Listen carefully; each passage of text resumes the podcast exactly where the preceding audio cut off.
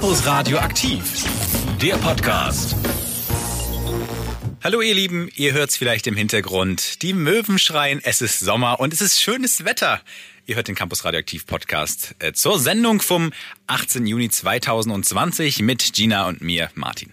Wir hatten heute eine ganz tolle Sendung und vor allem eine volle Sendung. Äh, wir haben ganz, ganz viel gesprochen über neue Apps auf dem Markt, über Neues aus der Welt des Sports und vor allem ähm, ein bisschen über den Sommer. Denn Martin, wie ich finde, der Sommer ist extrem spürbar gerade. Nicht nur, dass irgendwie die Tage schier unendlich sind, äh, es sind vor allem auch irgendwie überall Leute unterwegs. An den Stränden, an der Kiellinie, äh, auf den Straßen, an den Parks, überall sind, sind super viele Leute. Aber dabei dürfen wir doch nicht vergessen, Corona ist noch nicht vorbei. Es ist auch kein Wunder, denn im Moment ist der Sommer anders als die Sommer davor.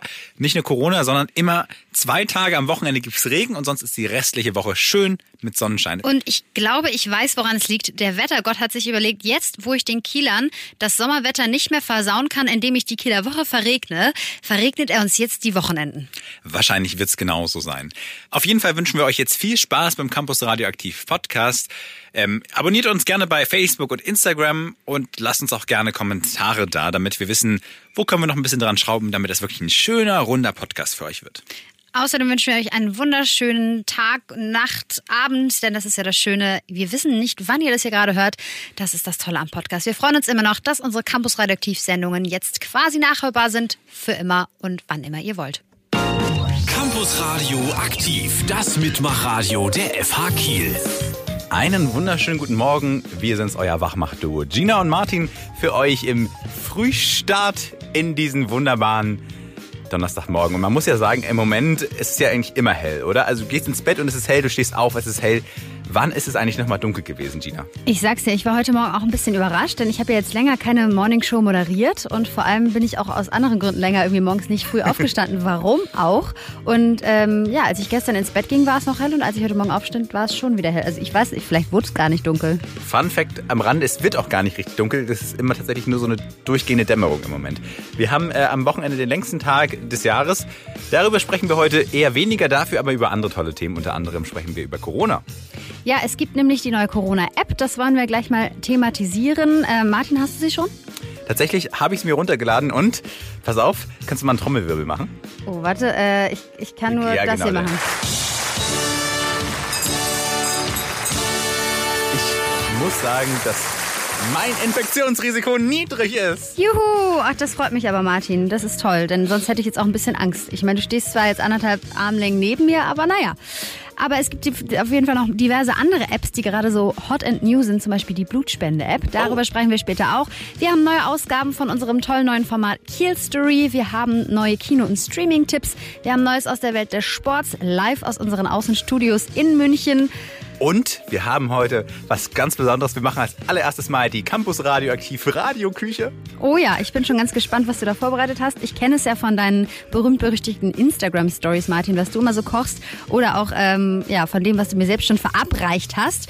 Naja, da ist nicht immer so Gutes bei rumgekommen. Naja, also ähm, ich lag am Strand gestern und war schon relativ früh da und war ganz ähm, Corona-konform mit äh, einer meiner engeren Freundinnen da.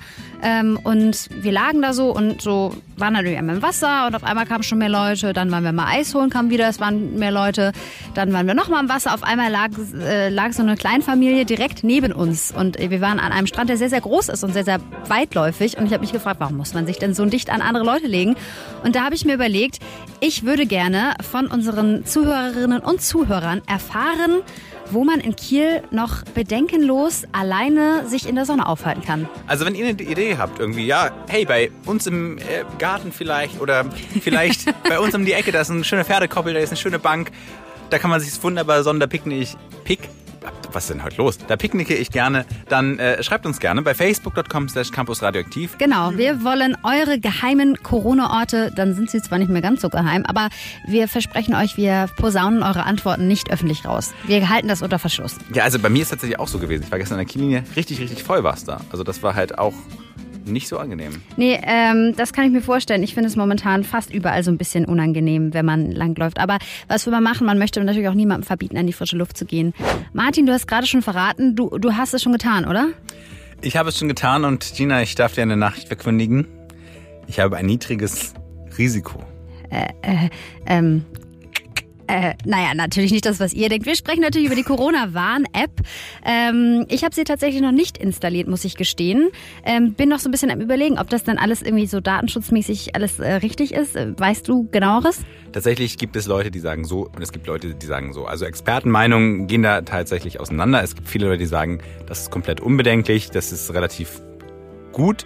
Allerdings ist natürlich auch die Sache, es ist eine neue App, die gibt es noch nicht so lange und je länger natürlich eine App besteht, desto datenschutzrechtlich besser kann sie funktionieren.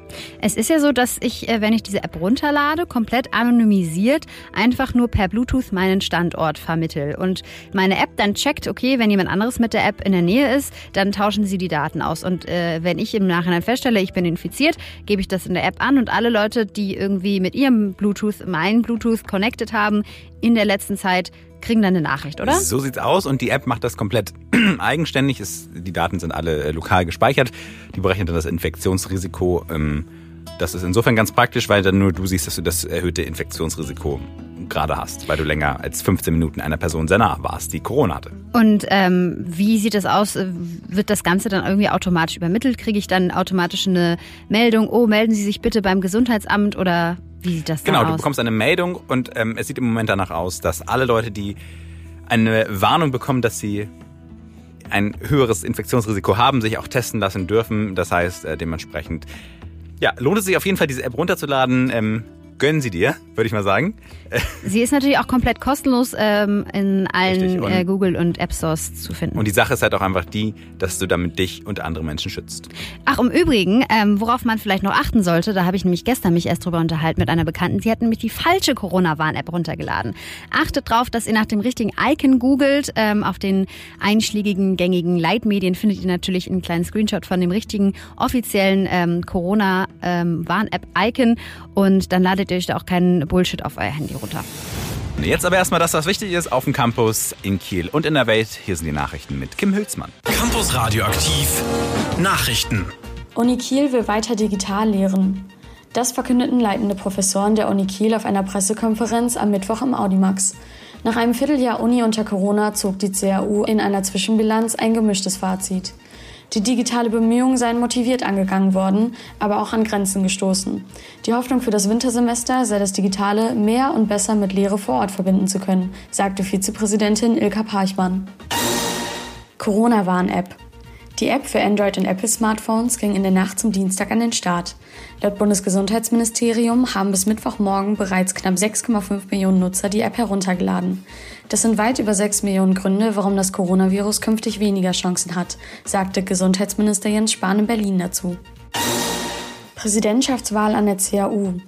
Auch im zweiten Anlauf zur Wahl eines neuen Universitätspräsidenten gibt es an der CAU massive Unruhen. Weil auf der endgültigen Vorschlagsliste der Findungskommission nur noch externe Kandidaten stehen, regt sich unter den Professorinnen und Professoren Widerstand. Thomas Bosch, der leitende Professor des Zoologischen Instituts, rief seine Kolleginnen und Kollegen mit einer Mail dazu auf, gegen den Umstand Protest einzulegen. Sport. Vorzeitige Aufstiegsfeier in der zweiten Bundesliga. Durch das 1:1 des HSV gegen den VfL Osnabrück am Dienstagabend steht der Aufstieg für Arminia Bielefeld fest, die das letzte Mal vor elf Jahren in der ersten Bundesliga spielten. Neben dem HSV mit 54 Punkten kämpfen auf Platz 3 und 4 nun noch der VfB Stuttgart und der erste FC Heidenheim mit jeweils 52 Punkten in den letzten drei Spieltagen der Saison um den Aufstieg. Wind und Wetter. Ja, momentan ist ja der Sommer definitiv ausgebrochen hier in Schleswig-Holstein. Ich ähm, habe es ja gerade schon erwähnt, gestern am Strand war schon, ja, man könnte sagen Augustverhältnisse so vom, vom Füllegrad. Lieber Basti, ähm, erzähl uns doch mal, worauf können wir uns die nächsten Tage freuen? Einen wunderschönen guten Morgen in die Runde. Ja, genießt auf jeden Fall den sonnigen Tag heute, der uns wieder bevorstehen wird. Mit den schönen warmen Temperaturen mit ja, ungefähr so 24, 25 Grad kriegen wir heute wieder. Und das Wasser hat ja auch schon 17, 18 Grad, also es lädt auf jeden Fall zum Baden ein in der Förde. Also das ist ja auch äh, reichlich besucht. Also genießt es, denn am Freitag, also morgen, wird es dann äh, zu einer Wetteränderung kommen. Ja, und das ist eine alte Bekannte, und zwar ist das unsere Gewitter Gewitterlinie, die wir letzten Samstag schon hatten. Da habt ihr das wahrscheinlich mitgekriegt mit Gewittern und äh, kräftigem Regen über Kiel. Die wurde jetzt die Woche über von dem Hoch über Skandinavien nach Westen in Richtung Niedersachsen rausgedrängt, kommt jetzt zurück, verstärkt sich und bringt dann jetzt eben am Freitag die ersten kräftigen Schauer und Gewitter mit und die wird sich jetzt auch dann erstmal noch bis an den Samstag halten. Das heißt, das Wochenende startet zumindest nass. Es startet nass. Wird es denn auch nass weitergehen? Ja, genau. Also die Front wird sich dann eben am Samstag auch nochmal direkt über Schleswig-Holstein und da gibt es keine Ausnahme, äh, wird nochmal austoben in Form von kräftigen Regenschauern, durchaus auch nochmal mit Blitzen und, und Donner versetzt. Also das will ich auch nicht ausschließen. Gerade eben hier bei uns auch an der Ostseeküste ist das durchaus nochmal möglich. Die Temperaturen sinken dadurch natürlich eben auch, dadurch, dass es eben äh, kräftig regnet. Und äh, trotzdem bleibt es sehr warm, also mit 20, 21 Grad und mit dieser Feuchtigkeit fühlt sich das richtig schwül an. Also es wird wirklich ein ekliger Samstag, muss man sagen, vom Gefühl her. Der Sonntag sieht dann schon wieder besser aus, dann kommt das nächste hoch, denn äh, das Skandinavien hoch ist dann Geschichte und von den Azoren kommt eins und drängt diese Front über die Ostsee raus und dementsprechend wird es dann im Laufe des Sonntags immer besser. Die Temperaturen steigen wieder an und äh, die Sonne kommt raus und äh, ja, es geht eigentlich dann wieder in die richtige Richtung und so auch in der nächsten Woche. Also dieses Hoch kommt, bleibt und verstärkt sich dann auch direkt über Deutschland. Dementsprechend geht es dann in die nächste Woche schon wieder deutlich sommerlicher und auch mit deutlich steigenden Temperaturen rein. Also wir sprechen dann nächste Woche schon auch von 26, 27 Grad und mal sehen, ob wir dann schon mal an der 30 Grad Marke kratzen. Das müssen wir nochmal abwarten, aber auf jeden Fall, ähm, ja, ist der Sommer nicht jetzt nur da, sondern macht eine kleine Pause jetzt am Morgen und übermorgen und kommt dann wieder und dann eben auch nochmal mit etwas größeren Schritten. Also von daher, ähm, ja, macht das Beste aus dem Wochenende, genießt auf jeden Fall den Sonnenschein am Sonntag wieder und äh, dann die nächste Woche und dann gucken wir nächste Woche, wie lang der Sommer bleiben möchte. Campus Radio aktiv, das Mitmachradio der FH Kiel. Ja, wenn es dann am Sonntag wieder ein bisschen Sonne gibt, dann kann ich ja dann auf jeden Fall auch laufen gehen. Endlich wieder. Das ist schön. Ich Absolut. muss sagen, ich bin ein richtiger Läufer geworden in der Corona-Zeit. Ich, ich halte mich fit mit Laufen. Tatsächlich, Martin.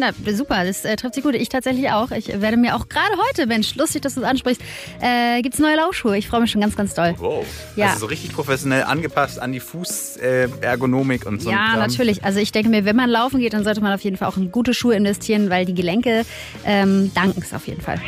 Was ihr so für schöne Filme in nächster Zeit gu gucken könnt, das äh, erfahrt ihr jetzt in unserem Kinotipp. Einen wunderschönen guten Morgen. Hier sind Kerstin und Kathleen für euch mit dem Kinotipp. Guten Morgen, Kathleen. Guten Morgen. Was hast du mir denn Schönes mitgebracht? Ja, ich habe heute passend für alle, die ihren Sommerurlaub im heimischen Land verbringen müssen und auf ihren Italienurlaub verzichten, eine italienische Produktion mitgebracht und dazu noch eine Serie, falls entweder man vor Sommerwärme ins Haus flüchten muss oder bei Sommerregen nicht vor die Tür kann. Die erste Staffel von Coran oder ich weiß nicht, ich spreche es wahrscheinlich zu französisch aus, kann man nun auf Netflix gucken. Und hinter der Geschichte um die italienische Stadt versteckt sich auch eine wahre Geschichte.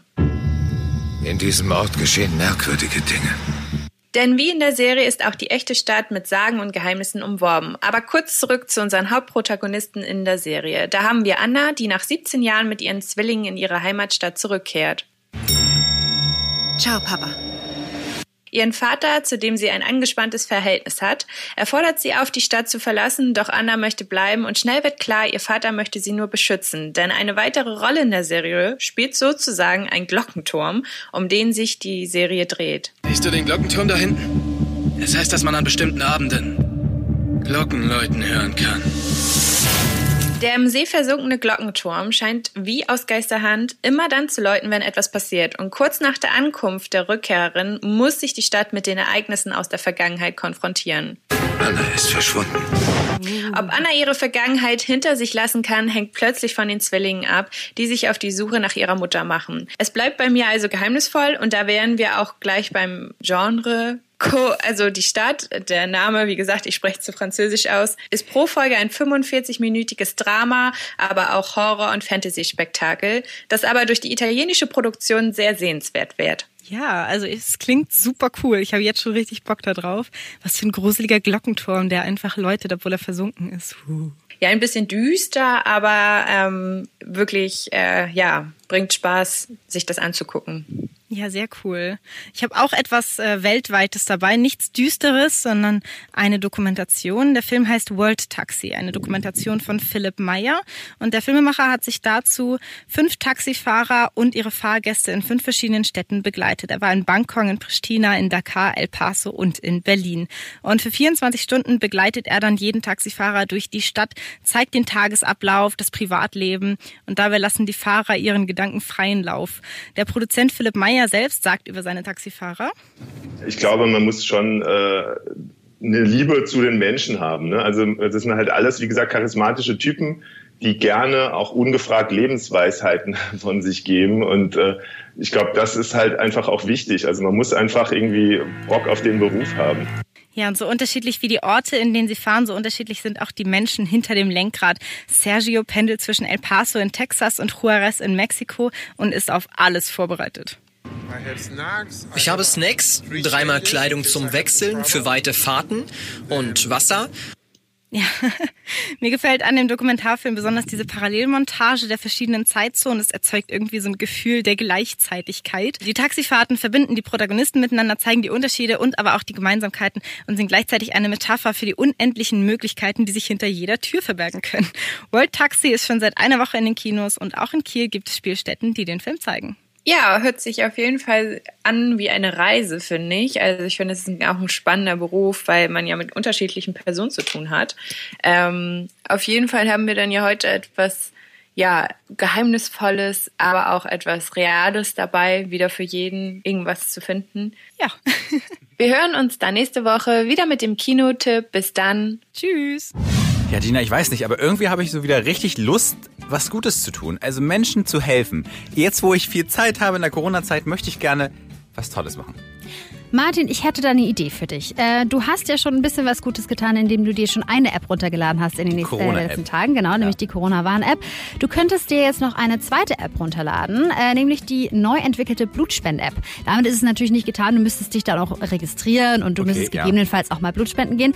Aber ähm, das ist was ganz, ganz Tolles, was ähm, nebenbei übrigens auch noch von FH-Studenten mitentwickelt wurde. Ja, und was genau ist das? Also Blutspenden-App, kann ich das einfach an meinen Arm halten und dann läuft das Blut oder wie? Nicht so ganz, nein. Also du kannst dir damit nicht selber irgendwie eine Infusion legen. Ähm, du lädst dir einfach eine App ganz normal aus deinem äh, jeweiligen App Store runter. Ähm, und diese App heißt halt Status Plus Blutspende. Es gibt bisher schon eine Blutspende-App vom DRK, äh, die allerdings nicht genau diese Features beinhaltet. Ähm, und äh, das Besondere an dieser neu entwickelten App ist eben, sie äh, ist in ganz enger Zusammenarbeit mit dem UKSH entwickelt worden mhm. und dient einmal dazu, dass man ähm, natürlich Sachen erfasst, wie seine eigene Blutgruppe, wann man das letzte Mal gespendet hat, etc. pp., wann man wieder spenden darf. Ähm, aber vor allem soll sie auch eben dazu dienen, die Spenderinnen und Spender mit äh, den ähm, Empfängern quasi oder auch mit, den, äh, mit der Spenderquelle ähm, ja, so ein bisschen in Kontakt treten zu lassen, dass man weiß, oh. okay, du kannst wieder spenden, vielen Dank für deine Spende. Es ist irgendwie auch ein virtuelles Dankeschön an die äh, Blutspenderinnen und Spender.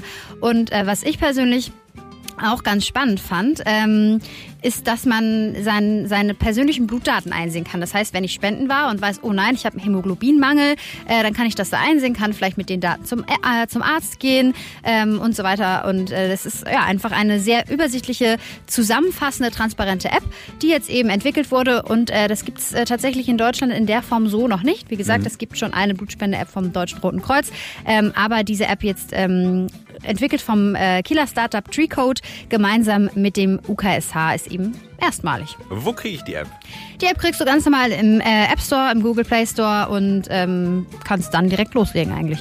Ja, und wir müssen reden über das neue, was heißt müssen? Wir dürfen reden, wir dürfen euch das neue Minor-Programm vorstellen. Minor, das klingt irgendwie so nach irgendwas. Gina, was verbirgt sich dahinter? Ja, äh, das Meinung-Programm, ähm, was jetzt äh, vom Fachbereich Wirtschaft initiiert wurde, ähm, ist eigentlich daraus entstanden, dass äh, man festgestellt hat, dass die Nachfrage nach Erasmus-Austauschprogrammen in den vergangenen Jahren ein bisschen gesunken ist. Das liegt wahrscheinlich unter anderem daran, dass die Studierenden eben zunehmend denken, ach, ich bin gar nicht so gut in Englisch und ich traue mir das nicht zu und so weiter und so fort. Und dieses Minor-Programm, ähm, was im Endeffekt nichts anderes ist ähm, als ein, ja, eine, eine Art Schwerpunktsemester, was man sich in sein Studium bauen kann, ohne aber ähm, seine Studienstadt zu verlassen. Das dient eben dazu, ähm, die Englischkenntnisse aufzubessern und auch noch weitere Fremdsprachenkenntnisse aufzubessern, in Kombination mit einem ähm, ja, vertieften Wissen, was man sich aneignet im Bereich Marketingmanagement. Alles klar. Und wie sieht das ungefähr aus? Ähm, das sieht so aus. Es ist natürlich auch alles noch in der Pilotphase, also noch nicht ähm, alles in Stein gemeißelt, aber in der Summe müssen 30 Credit Points erworben werden. Es gibt ein paar ähm, ja, Pflichtkurse, ähm, die beinhalten zum Beispiel Fremdsprachen, ähm, Englisch und ähm, auch interkulturelle Kompetenzen und aber ganz, ganz viel aus den Bereichen Marketing, Management, Design Thinking, auch sowas wie ein Kurs zum Thema ja, Nachhaltigkeit für moderne Unternehmen ist dabei. Es ist ganz, ganz bunt gemischt. Ich finde, es klingt sehr, sehr interessant. Und das Interessanteste ist vor allem, dass es eben ähm, eine ganz, ganz breite Zielgruppe an Studierenden anspricht. Einmal die internationalen Studierenden, sprich die Erasmus-Austausch-Studierenden, die nach Kiel kommen, können das belegen. Aber auch Studierende von uns aus Kiel, die vielleicht sagen, hm, irgendwie ist die Hemmschwelle für ein richtiges Auslandssemester an einem anderen Campus in einem anderen Land zu groß für mich. Ich möchte trotzdem mal auf Englisch studieren, mal was Neues sehen, vielleicht auch mal mit anderen Leuten zusammen studieren. Für genau solche Leute ist das. Wenn ihr mehr Informationen braucht, wenn ihr mehr Informationen braucht, dann schaut einfach mal nach auf der Seite der FH Kiel, fa-kiel.de. Da findet ihr vertiefende Infos. Los geht's zum ersten Mal zum Wintersemester 2021. Wir gehen nur einmal quasi um die Ecke mit der neuen Ausgabe unserer Kiel Story. Campus Radioaktiv. Kiel Story. Marina war auch diese Woche wieder für uns unterwegs und hat die Geschichte Kiels weiter erforscht. Äh, moin Marlina, welches Stück Kiel hast du uns denn diese Woche mitgebracht? Moin ihr beiden. Diese Woche dreht sich alles um die Andreas-Geig-Straße. Als einer der Hauptverkehrsadern in Kiel kommt man an dieser Straße ja kaum vorbei. Da hast du wohl recht. Ich bin schon öfter an der Bushaltestelle ausgestiegen, gerade wenn ich dort im Winter den Weihnachtsmarkt entdeckt habe. Außerdem kann man da ja auch durch die Läden der nahegelegenen Holzenstraße bummeln, ne? Ganz genau. Heute begeben wir uns ins Jahr 1950, also kurz nach dem Zweiten Weltkrieg. Erst dann wurde die Straße auf zertrümmertem Gebiet neu angelegt und erhielt am 15. Juni 1950 den Namen Neue Straße.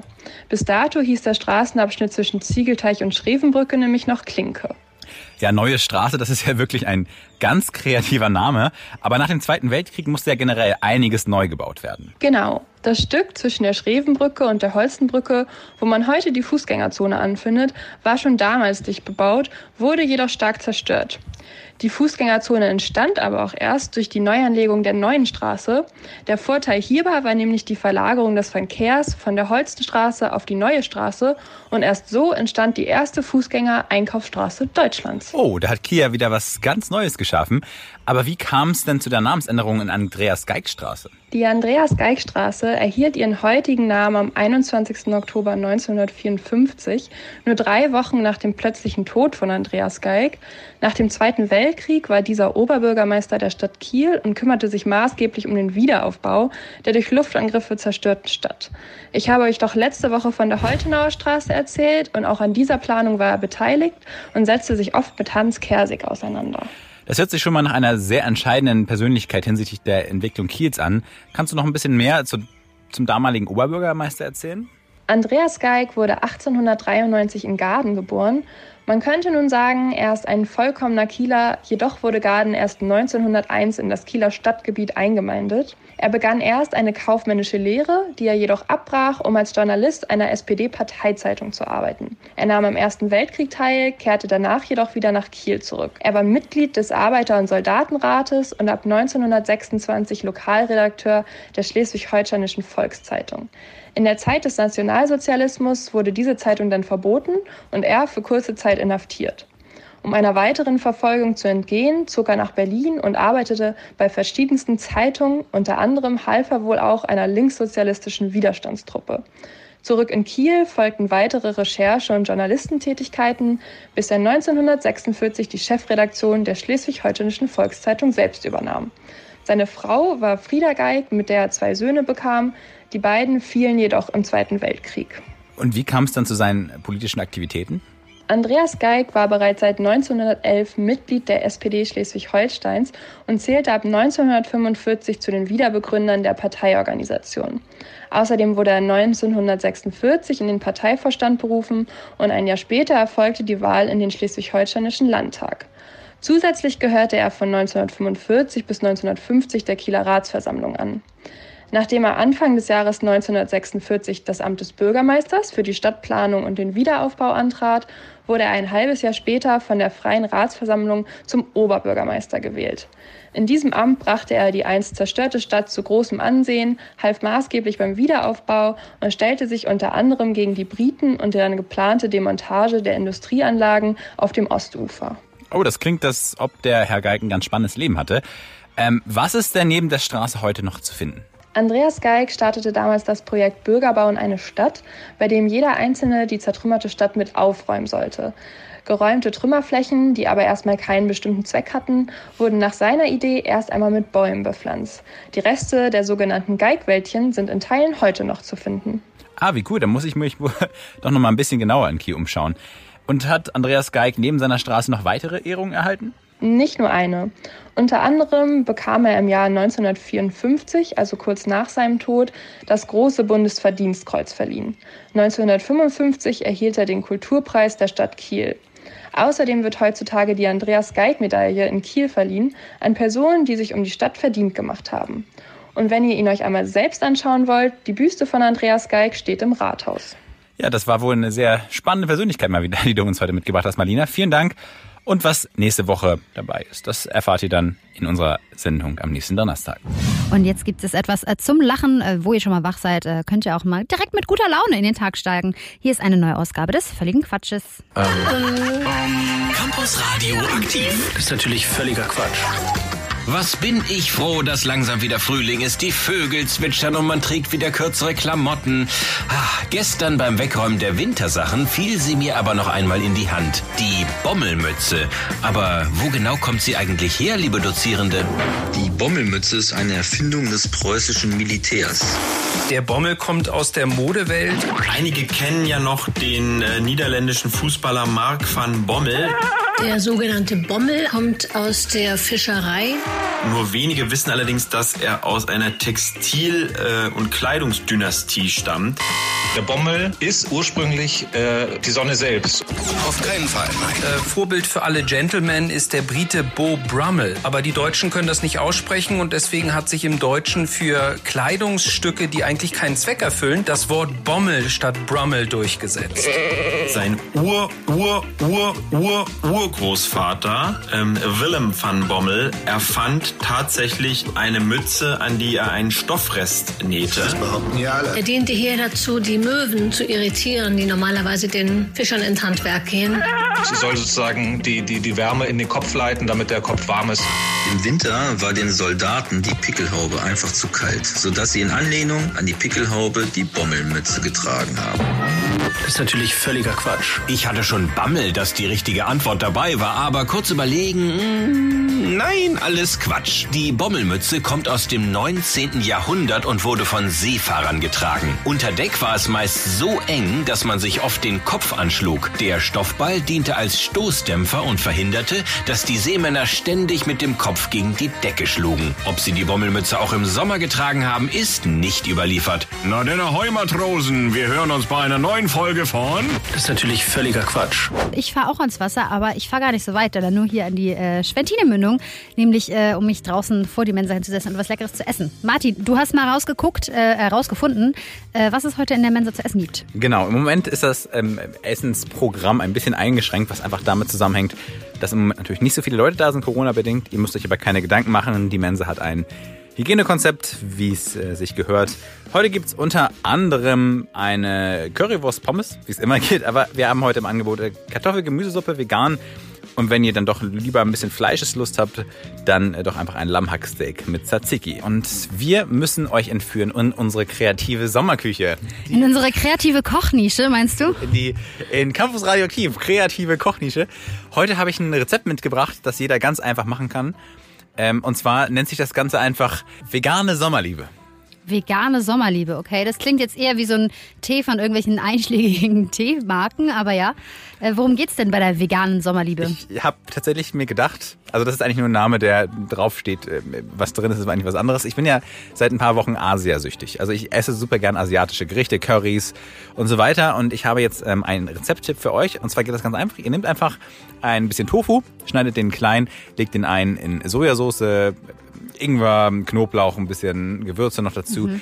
Gemüse schneiden, Zwiebeln in der Pfanne anbraten, Zucchini, Paprika, Tofu dazu. Super lecker. Und dazu gibt's einfach Reis und das ist einfach eine vegane Sommerliebe asiatischer Art. Ah, Mensch, da bin ich direkt so ein bisschen, krieg direkt ein bisschen Herzklopfen, wenn ich das höre. Du. Das ist eine vegane Sommerliebe. Was willst du denn? Also ich habe auch ein Rezept, was ähm, ja eigentlich einen ähnlichen Titel tragen könnte. Ähm, es ist, Entschuldigung, nur nicht so ganz vegan. Man kann es aber abwandeln. Ähm, als ich noch nicht vegan war, da war es ein wirklich ganz großer Gaumenschmaus, jeden Sommer wieder Wassermelonensalat zu machen. Mit Feta. Mit Feta, Ha, ich genau. Wassermelone, einfach klein schnibbeln, Feta rein, paar angeröstete Pinienkerne, schön salzen. Und äh, mein kleiner Hack ist an, der, äh, an dieser Stelle noch ähm, das Dressing. Und zwar würze ich das nicht einfach nur mit Essig und Olivenöl, sondern mit einem Tahini-Dressing. Sprich, ihr nehmt einfach so ein bis zwei Lö- Sese, äh, Se Sesamlöffel, wollte ich sagen, genau, mit ein bis zwei Teelöffel ähm, von Tahin, das ist ja so Sesamöl.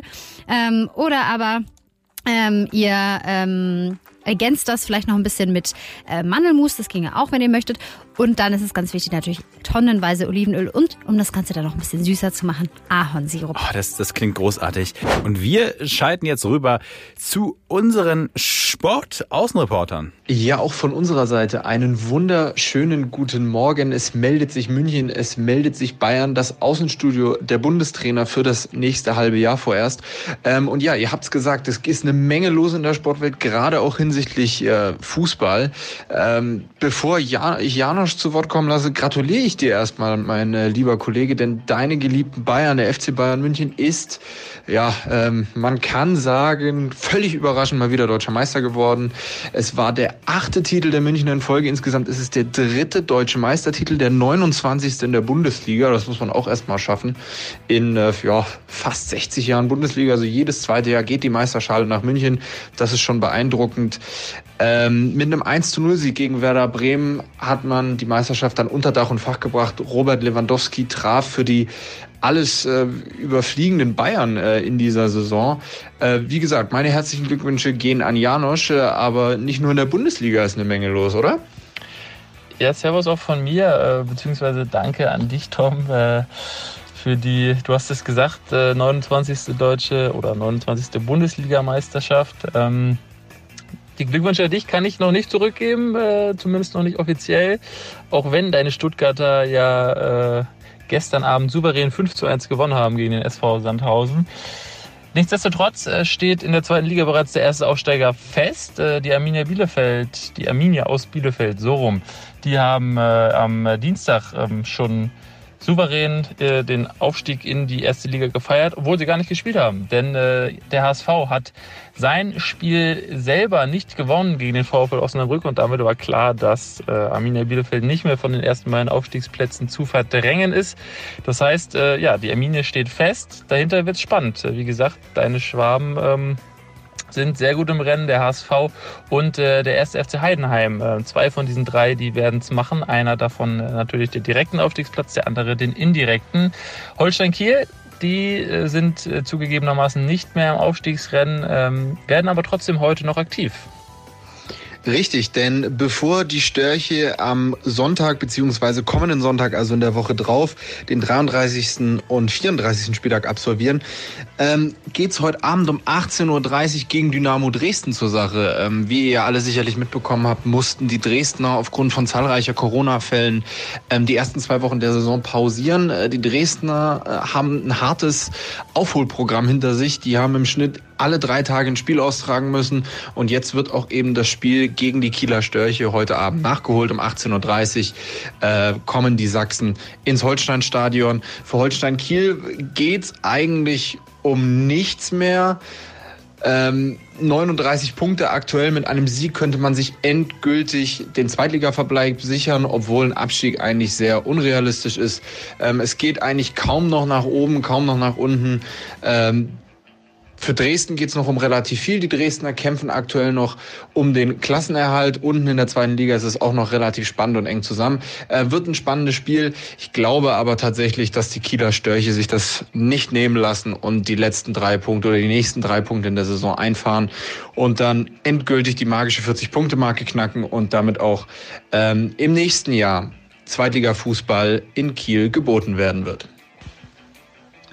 Eine wichtige Sache gibt es dann aber doch noch zu erzählen aus Kieler Sicht. Und zwar wird äh, Cheftrainer Ole Werner bei den letzten Spielen nicht mehr an der Seitenlinie stehen. Das hat allerdings keine disziplinarischen Gründe, sondern er wird schlichtweg wegen persönlichen Gründen, so hat es der Verein zitiert, nicht an der Seitenlinie stehen. Dafür ersetzen ihn seine beiden Co-Trainer Fabian Boll und Patrick Kohlmann. Das war soweit von uns aus dem Außenstudio in München. Ähm, Im Namen der Bundestrainer verabschiede ich mich schon mal und wir hören uns nächste Woche wieder. Tschüss.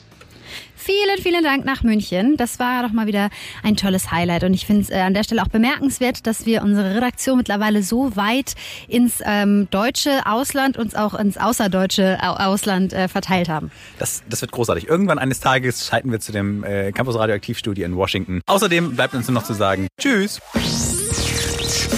Campus Radioaktiv, der Podcast.